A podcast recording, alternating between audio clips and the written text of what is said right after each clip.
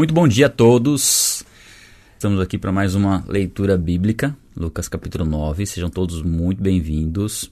Então a gente leu o capítulo 8 ontem, né? Falamos sobre é, várias coisas ontem, né? O capítulo foi com muitas informações aqui sobre Jesus dando ordem à tempestade e aos ventos.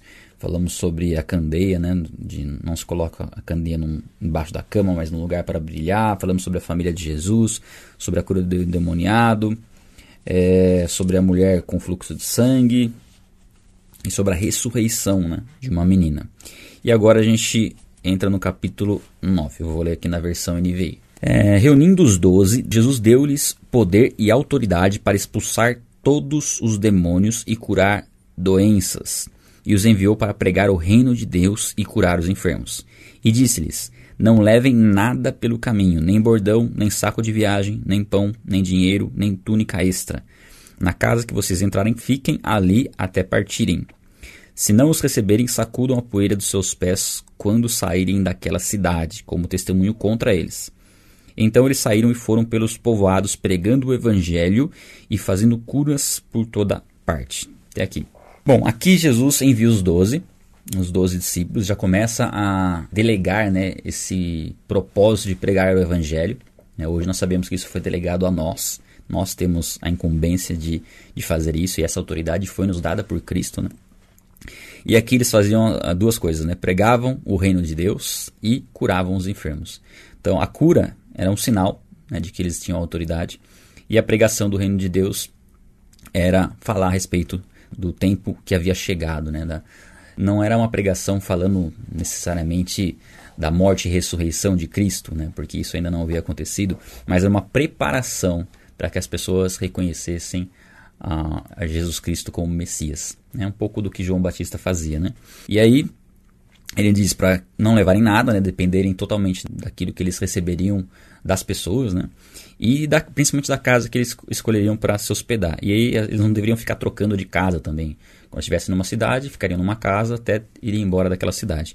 E quando a mensagem fosse rejeitada, eles teriam que sacudir ali a poeira do pé, como se não tivesse parte com aquela rejeição. Né? É um pouco de não ficar nem com o pó da terra da cidade nos pés. Né? Seria uma demonstração de que, ó, nós fiz, fiz aqui, pregamos o evangelho, falamos da palavra, mas né, eles não aceitaram e a gente não tem parte com essa incredulidade, né? Nossa parte nós fizemos. Isso nós temos que trazer para nós também, tá? Não ficarmos frustrados no sentido de que pregamos para alguém e essa pessoa não recebeu, mesmo porque nós não temos né, como verificar isso de maneira profunda, se a pessoa creu mesmo ou, ou se isso vai ter um fruto lá na frente.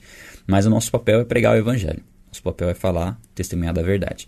Versículo 7. Herodes, o tetrarca, ouviu falar de tudo o que estava acontecendo e ficou perplexo, porque algumas pessoas estavam dizendo que João tinha ressuscitado dos mortos, outros que Elias tinha aparecido, e ainda outros que um dos profetas do passado tinha voltado à vida. Mas Herodes disse: João eu decapitei. Quem, pois, é este de quem ouço essas coisas? E procurava vê-lo. Então Herodes só teve esse encontro com Jesus só no momento né, um pouco antes ali da crucificação. Mas aí diziam né, que falavam que era João Batista que tinha ressuscitado, que era Elias, e, ou o profeta do passado, mas a, a fala de Herodes aqui mostra que para ele não, não estava fazendo sentido. Né? Ele sabia que ele tinha matado João Batista, ele sabia que não era João Batista, e queria saber quem que era esse de quem tanto o pessoal falava. Né? No 10. Ao voltarem, os apóstolos relataram a Jesus o que tinham feito, e então ele os tomou consigo e retiraram-se para uma cidade chamada Betsaida. Mas as multidões ficaram sabendo e o seguiram.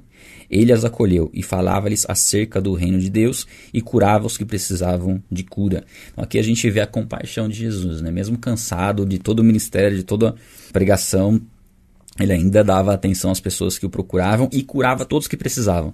A gente vê um aspecto muito interessante no ministério de Jesus. Todos os que chegavam com algum tipo de enfermidade, todos Jesus curava. Isso mostra muito do caráter né, de Cristo, isso mostra muito do caráter de Deus, né, do desejo de Deus de fazer o bem, né, de nos curar. A gente falou bastante quando a gente leu aquela passagem de um leproso que perguntou para Jesus: Se queres, pode purificar-me? Ele disse: Quero. É uma disposição assim muito grande em curar, em, em fazer o bem. Né?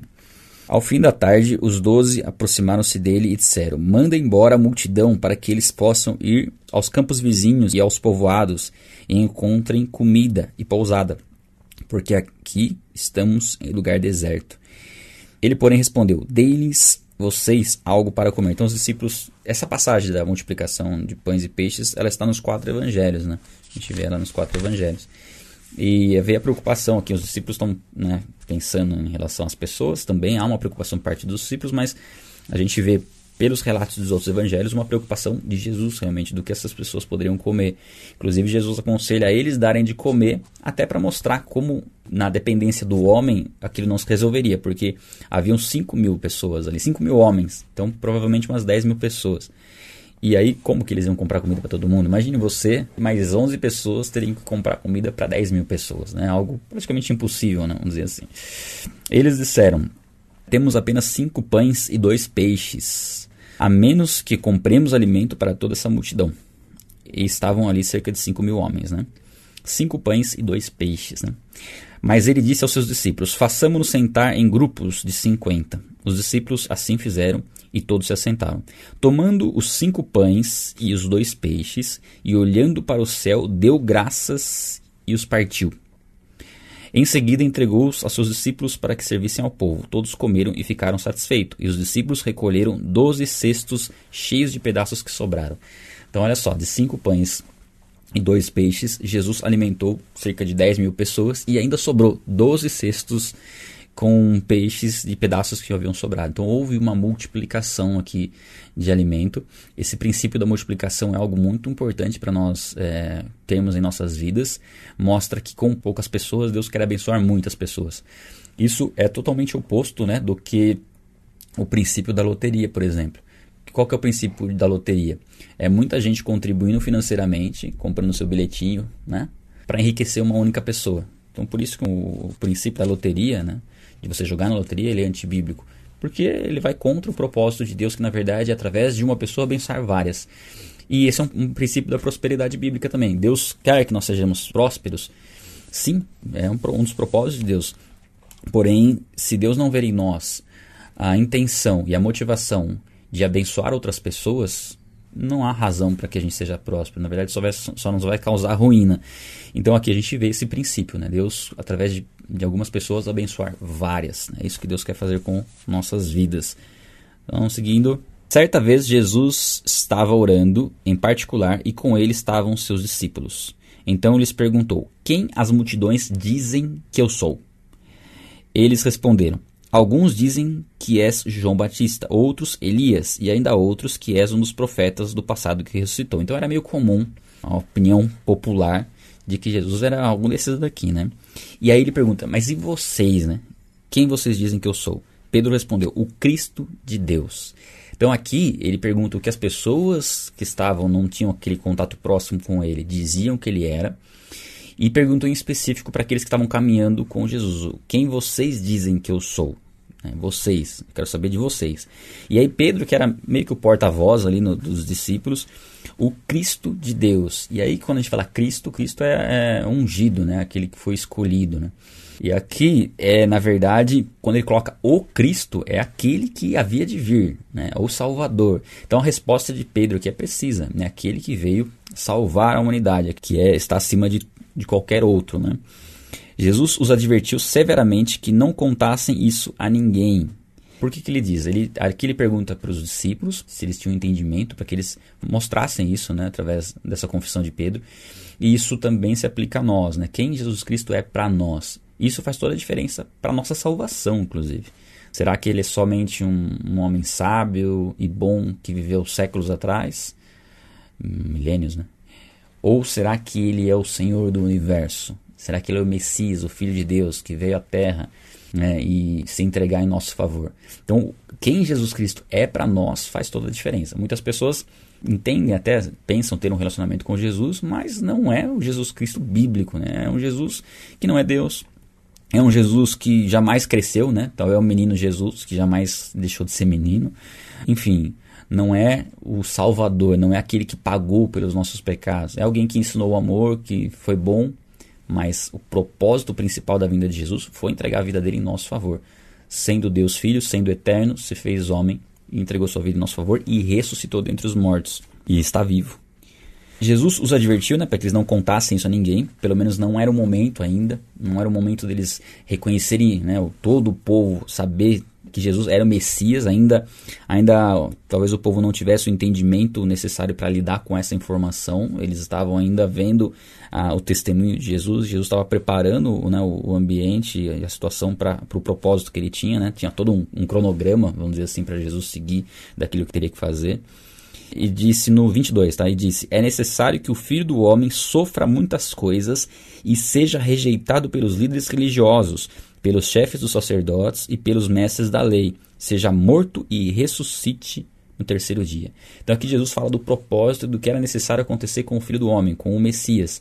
É, isso estava profetizado lá atrás, em Isaías, nos profetas, mas o povo tinha certa dificuldade de entender, tanto o povo quanto os discípulos, né, que o Messias teria que ser morto. Né? Para eles, o Messias viria para reinar, para libertar o povo, para liderar o povo. E ainda mais que eles tinham comido aqui né, nesse episódio, né, agora ainda mais tinham mais motivos ainda para querer colocar Jesus como rei. Né, porque ele poderia fornecer alimento para eles ali de maneira abundante sem eles precisarem comprar esses alimentos. Né. Aí no 23, Jesus dizia a todos: Se alguém quiser acompanhar-me, negue-se a si mesmo, tome diariamente a sua cruz e siga-me. Pois quem quiser salvar a sua vida a perderá, mas quem perder a sua vida por minha causa, este a salvará. Então, essa é uma declaração de Jesus que também a gente encontra nos outros evangelhos. É uma declaração forte de que para acompanhar Jesus é necessário carregar a sua cruz. Não é carregar a sua cruz que vai te trazer a salvação. Na verdade, isso é uma consequência daquele que está em Cristo. É carregar a própria cruz. É entender que vão haver dificuldades e desejos pessoais que nós vamos ter que renunciar para seguir a Cristo. Não existe vida cristã sem renúncia, esse é o ponto. E ele diz assim: Pois quem quiser salvar a sua vida, ou seja, quem quiser se manter fazendo aquilo que deseja, aquilo que bem entende, esse vai perder sua vida, porque esse não vai caminhar com Cristo. Mas aquele que se sujeitar a Cristo, entender que agora é uma vida nova, não é uma mudança parcial, é uma mudança total, uma mudança radical. Nós mudamos de reino, né? nós saímos do reino das trevas e fomos para o reino da luz. Então nós caminhamos com Cristo. Então o que eu posso falar para você com segurança? Não tem nada mais importante na nossa vida do que o tempo que nós estamos tendo agora, do que ter esse tempo de qualidade. É ter esse particular com Deus. Nada é mais importante. Embora o mundo possa trazer várias outras coisas que aparentemente sejam mais importantes, e isso às vezes tira o nosso foco, nós precisamos é, estar sempre renovando a nossa mente, nosso entendimento, porque é fácil você substituir um tempo com Deus por outras coisas, porque é a sua alma quer isso, na verdade. Quando na, na verdade o mais importante, o fundamental é isso. Por que, que eu, eu insisto nesse ponto, né? Que eu creio que essa perseverança que vocês estão tendo de acordar cedo é uma batalha, gente, para acordar cedo? É. Eu, eu falo por mim, para eu levantar da cama às quatro e meia, hoje foi difícil, né? Ainda mais que minha filha acordou de madrugada, não, ela não dormia, a gente ficou pouco acordado ali.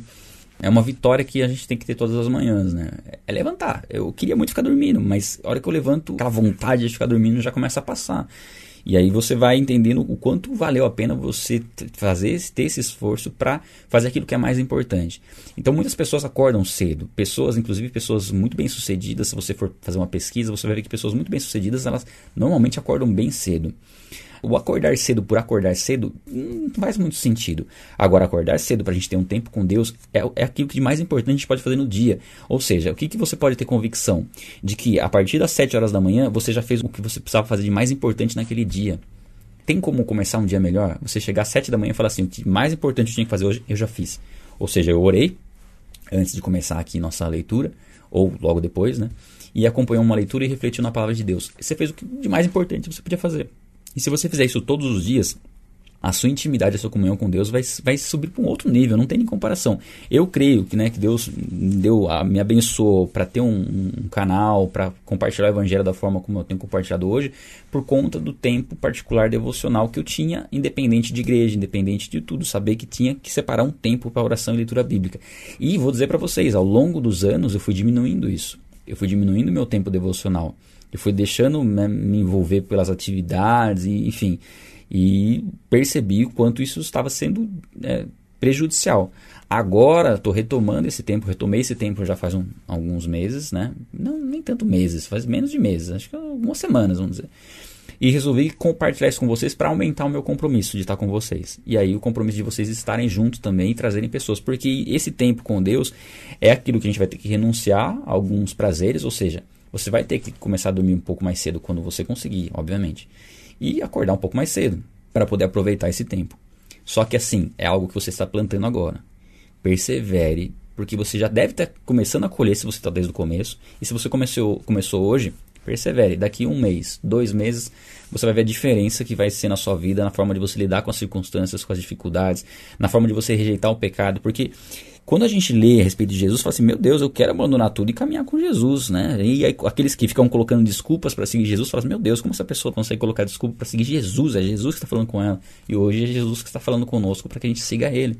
Então é assim: a palavra se torna viva para a gente para ser aplicada hoje, né? Ela é totalmente contextualizada com a nossa vida hoje.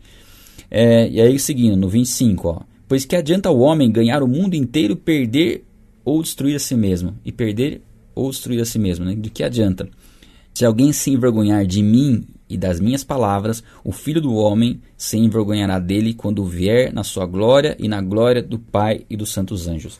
Esse livro aqui, ele está escrito Jesus aqui, né? Eu lembro que quando eu comecei a ler esse livro, eu andava com ele desse lado aqui, ó, para que ninguém visse que eu estava lendo um livro sobre Jesus, porque eu, tava, eu não era convertido ainda, me converti lendo esse livro aqui, que são os evangelhos, né? E depois que eu li essa passagem, né? Aquele que se envergonha de mim, das minhas palavras, o filho do homem se envergonhará dele. Aí eu falei, opa. Aí eu comecei a andar com o livro assim, né? Mostrando o Jesus aqui. Então, é isso, gente. A gente não pode se envergonhar de falar a respeito de Cristo. Temos que vencer esse bloqueio que pode haver muitas vezes, né? Garanto-lhes que alguns do que aqui se acham, de modo nenhum, experimentarão a morte antes de verem o reino de Deus. E aqui fala, né, que alguns não experimentariam a morte antes de verem o reino de Deus. É, não está falando da volta de Cristo, necessariamente. Está falando de alguns eventos, por exemplo, a ressurreição de Cristo, a descida do Espírito Santo, inclusive o juízo que veio sobre Jerusalém né, no ano 70. Então, esse reino de Deus está tá incluso todas essas questões e muitos estavam vivos, inclusive até a, a tomada de Jerusalém no ano 70 né, por Roma. Vamos para o 28 agora.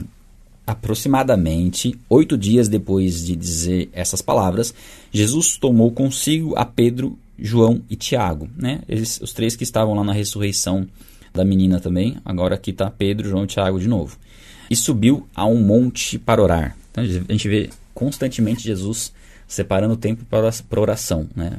Sempre antes de situações, é, às vezes difíceis, é, importantes, a gente vê Jesus separando um tempo para orar.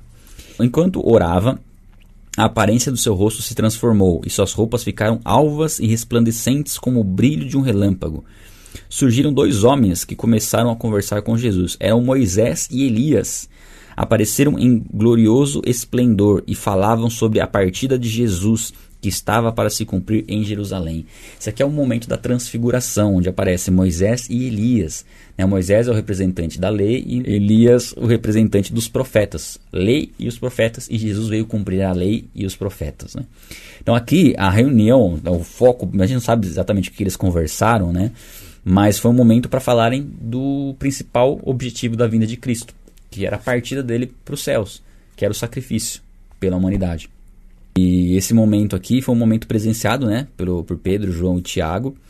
E interessante que aqui, quando ele, né, o Pedro vê né, o que está acontecendo ali, ó, Pedro e seus companheiros estavam dominados pelo sono. Provavelmente foi algo que aconteceu à noite. Acordando subitamente, tá? Aí eles acordaram aqui também, né? Não tinha como não acordar. Viram a glória de Jesus e os dois homens que estavam com ele. Quando eles iam se retirando, eles estavam indo embora. Aí Pedro, interessante aqui, né? Pedro disse a Jesus: Mestre, é bom estarmos aqui. Façamos três tendas, uma para ti, uma para Moisés e uma para Elias. Aí até no próprio texto bíblico diz, ó, ele não sabia o que estava dizendo. Ó, primeiro, eles estavam dormindo. Aí eles, estavam dormindo e perdendo algo assim excelente de repente eles acordam e aí eles quer, ele quer aproveitar aquilo que ele perdeu, eles estavam já partindo, não, não, é bom que a gente está aqui, vamos fazer uma tenda aqui, fica uma tenda aqui para você, para você. É o desespero, né, de não querer deixar de estar naquele momento, né, que eles estavam vivendo ali, né, ou aquilo que eles estavam vendo, porque era algo é, ver Jesus, né, e Moisés e Elias, né, o que isso representava, né? Aliás, ó, Jesus, Moisés, Elias, Pedro, Tiago e João. Essa é uma bela de uma conferência, né? Bom, vamos lá. Enquanto ele, ele estava falando, ou seja, Pedro depois é interrompido por Deus. Ó, uma nuvem apareceu e os envolveu e eles ficaram com medo. Ao entrarem na nuvem, dela saiu uma voz que dizia: Esse é meu filho, o escolhido, ouçam-no. Mais uma vez o testemunho de Deus, isso aconteceu a primeira vez lá no batismo e aqui mais uma vez para mostrar realmente, principalmente ali para os discípulos, né, os representantes dos discípulos, quem era Jesus Cristo verdadeiramente, quem é Jesus Cristo verdadeiramente, para que eles soubessem, né, tivessem essa convicção. Olha só, mesmo acompanhando a transfiguração, Pedro negou Jesus. Né, e os discípulos fugiram né, naquele momento né, da crucificação, mesmo vendo o que eles viram aqui. Né? Só para a gente perceber um pouquinho de como o que Deus faz exteriormente nem sempre nos mantém fiéis a Ele.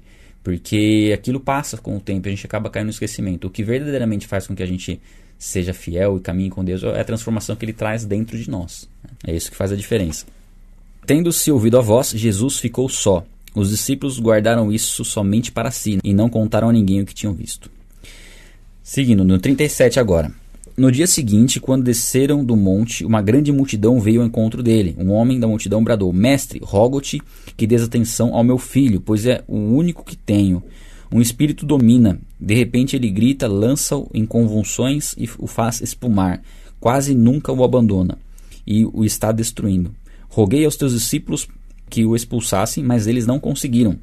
Jesus respondeu: Ó oh, geração incrédula e perversa, até quando estarei com vocês e terei que suportá-los? Traga-me aqui o menino. Então, aqui é o menino que está endemoniado, os discípulos não conseguem expulsar, apesar de terem tido autoridade de Jesus para fazer isso. E Jesus fala, né?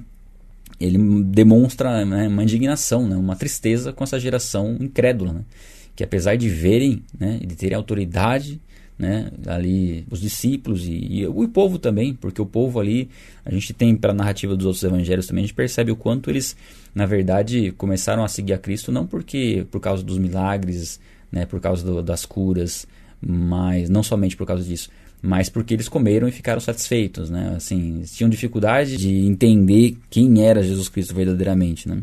E os religiosos que, né, não precisa nem falar, né, os religiosos da época foram aqueles que crucificaram Jesus.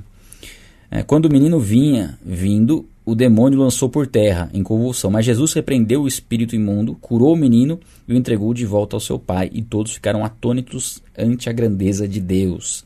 Estando todos maravilhados com tudo que Jesus fazia, ele disse aos seus discípulos: Ouçam atentamente o que vou lhes dizer. Mais uma vez, Jesus chama a atenção dos discípulos e fala: oh, Vem cá, tem algo importante para falar para vocês o filho do homem será traído e entregue nas mãos dos homens.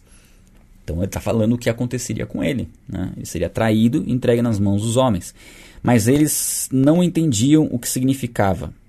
Era-lhes encoberto para que não o entendessem. Então aqui a gente tem dois pontos. Tanto o fato deles terem dificuldade de entender o Messias sendo entregue para ser morto, e eles tinham dificuldade de entender isso, e outro que isso era de certa forma encoberto realmente para que eles não, não entendessem. Então a gente não sabe exatamente se eles não entendiam porque era totalmente encoberto ou as duas coisas, né? Eles tinham dificuldade de entender e também, de certa forma, estava encoberto. Porque ainda não era o momento deles falarem a respeito disso, né? Deles divulgarem essa mensagem específica, né? dessa situação que aconteceria com o Messias. Então, por que Jesus está falando isso para eles? Porque isso seria extremamente importante após a ressurreição.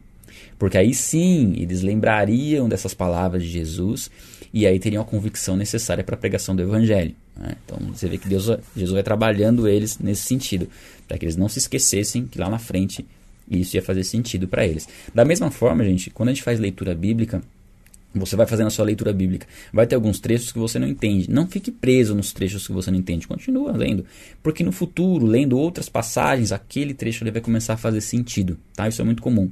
Tá? E é um pouco disso. Às vezes a gente lê, não está com condições de aprender aquilo naquele momento, mas só que lá na frente a gente vai ter mais informações e com essas informações a gente consegue conhecer aquilo de maneira mais profunda. E tinham receio de perguntar-lhe a respeito dessa palavra, eles tinham receio de perguntar a respeito de Jesus, questionar o que Jesus estava falando sobre isso, né, sobre ser entregue. Começou uma discussão entre os discípulos acerca de qual deles seria o maior. Jesus, conhecendo seus pensamentos, tomou uma criança e colocou em pé ao seu lado. Então lhes disse: Quem recebe essa criança em meu nome está me recebendo, e quem me recebe está recebendo aquele que me enviou. Pois aquele que entre, vo entre vocês for, for menor, este será o maior. Então aqui já começava a haver uma, uma disputa, mas um questionamento entre os discípulos de quem era o maior. Né? Isso também é uma das razões de Jesus falar, né, se frustrar com, com a incredulidade deles, porque não se tratava de ser o maior aqui, de ser o mais importante, mas de ser o mais humilde. E ele dá o exemplo de uma criança.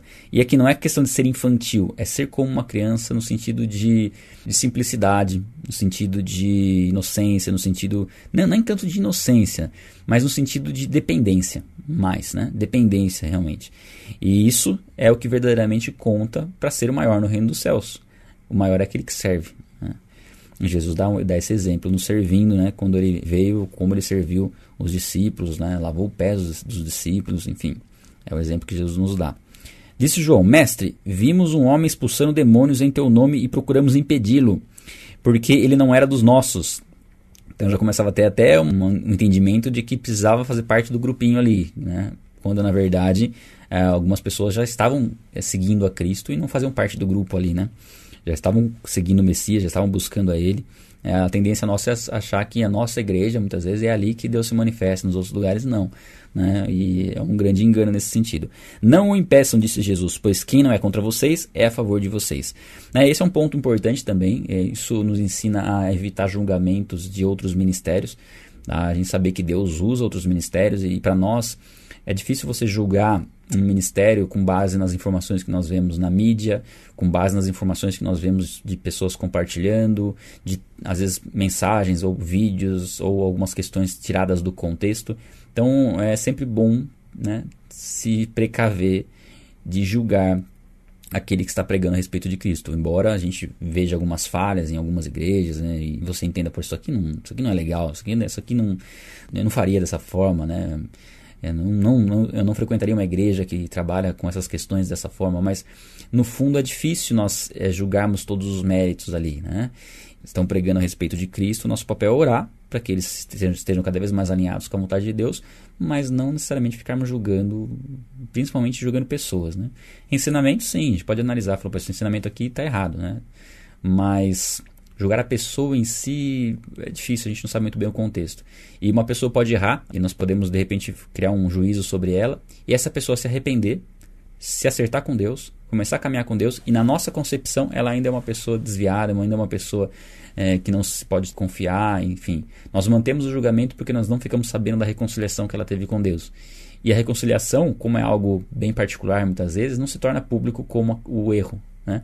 Vezes uma pessoa cometeu um erro, foi um escândalo, e esse erro se tornou público. Mas ela se reconciliou com Deus, é temente a Deus. Talvez ela seja mais fervorosa em Deus agora do que antes, só que a gente não tem acesso a essa informação de que ela se reconciliou e continua com aquele conceito errado de que ela fez aquilo de errado e que aquilo lá acabou com o ministério dela. Não, ela pode ter se reconciliado, ela pode estar caminhando agora muito mais próxima e íntima de Deus, né? E a gente julgando. Olha só o perigo, né? Seguindo, aproximando-se o tempo em que seria elevado aos céus, né? Jesus Aqui fala né, de ser levado aos céus. Né? Jesus seria morto, crucificado, né? morto, sepultado, ressuscitaria e seria elevado aos céus, algo que a gente vai ver também mais para o final do livro de Lucas e no começo de Atos. Né? Jesus partiu resolutante em direção a Jerusalém. É, não é relutante, tá? Resolutante, é decidido. Indo, estes entraram num povoado e os seus mensageiros à frente. Né? Jesus enviou seus mensageiros à frente. É, provavelmente eram muitas pessoas que iriam, então precisava as cidades, os vilarejos precisavam estar preparados para as pessoas que iriam para ter suprimento, alimento, porque era uma viagem longa, né? É, indo estes, acho que dois ou três dias, indo estes entraram no povoado samaritano para lhes fazer os preparativos. Mas o povo dali não o recebeu porque se notava que ele se dirigia a Jerusalém. É, havia uma rixa né, entre os judeus e os samaritanos. Existia uma rixa ali e isso é explicado através da, a gente ainda vai fazer a jornada de Gênesis Apocalipse e a gente explica certinho essa parte aí, tá? A gente vai programar uma jornada de Gênesis Apocalipse para o segundo semestre, tá? Só para já dar um. Já adiantando para vocês aqui, a gente vai.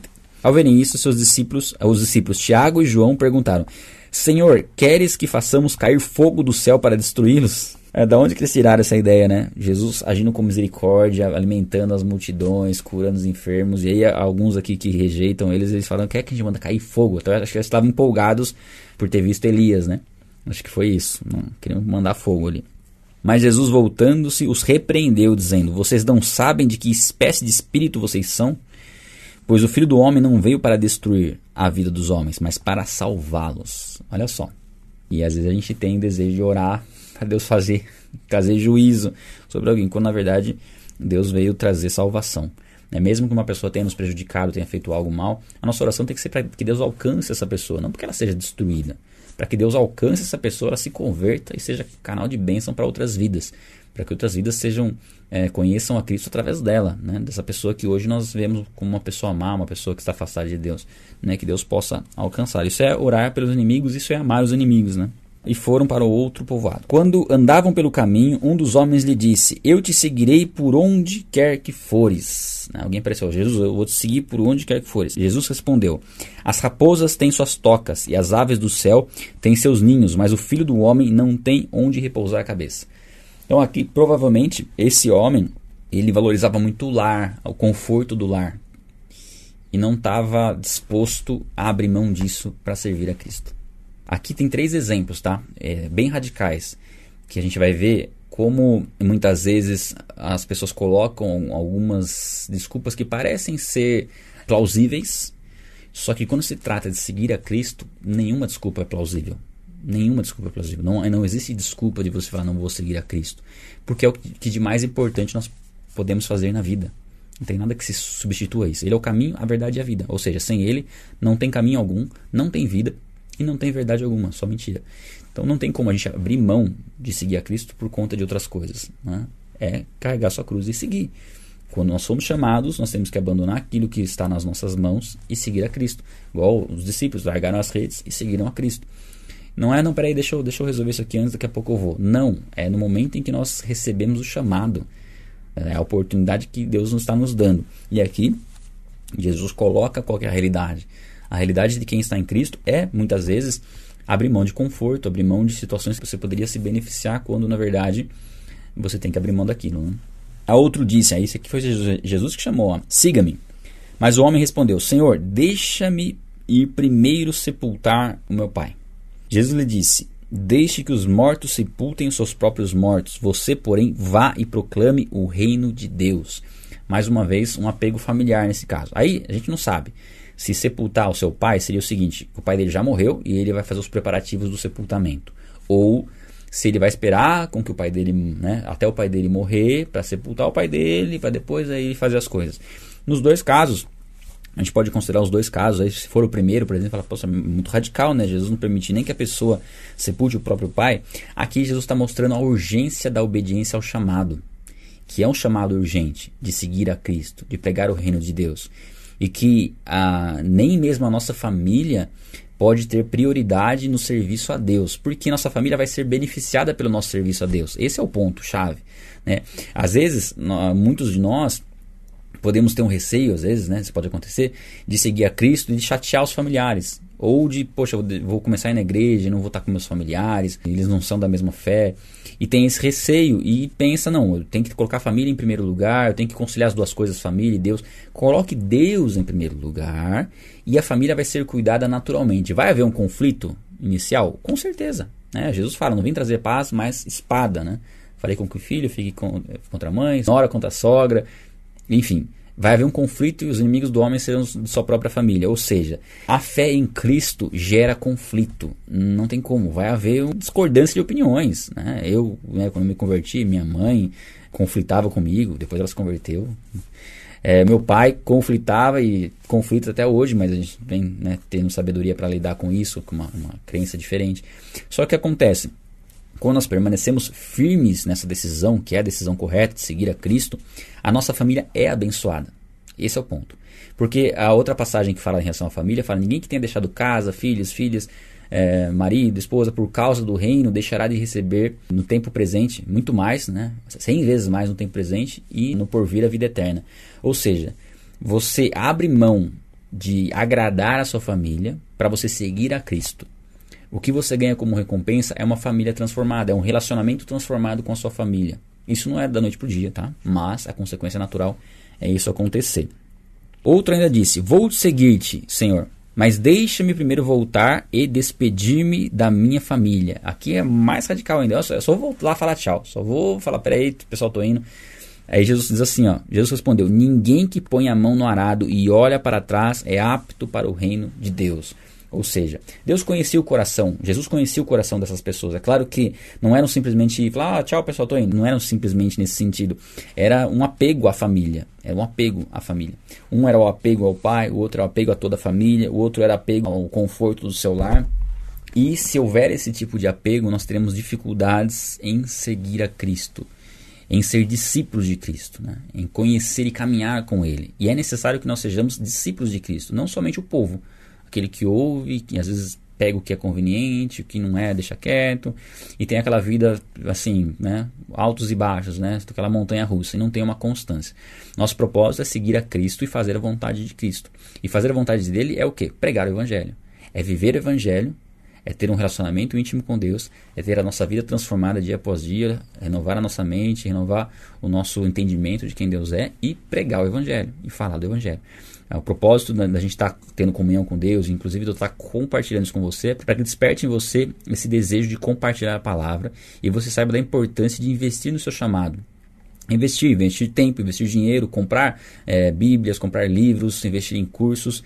É importante que a gente se capacite para o chamado, porque nós não sabemos até que ponto Deus pode nos usar. E nós temos que estar preparados para isso. O principal, gente, o principal, se eu falar para você, Esdras, se eu fosse compartilhar, falar, Esdras, qual foi o ponto mais importante na sua caminhada com Deus? Foi o tempo devocional. Foram as leituras bíblicas, a meditação na palavra, a oração. Isso foi o essencial. Isso continua sendo essencial e vai ser essencial. Depois você vai acrescentando outras coisas, óbvio, você tem que se aprofundar em alguns assuntos né, específicos para você buscar um entendimento melhor e poder compartilhar isso com outras pessoas. Né? Porque uma coisa é você saber, outra coisa é você compartilhar, mais difícil. Mas é possível, sim, é possível. Garanto que é possível. Em nome de Jesus. Tchau, pessoal. Ótimo dia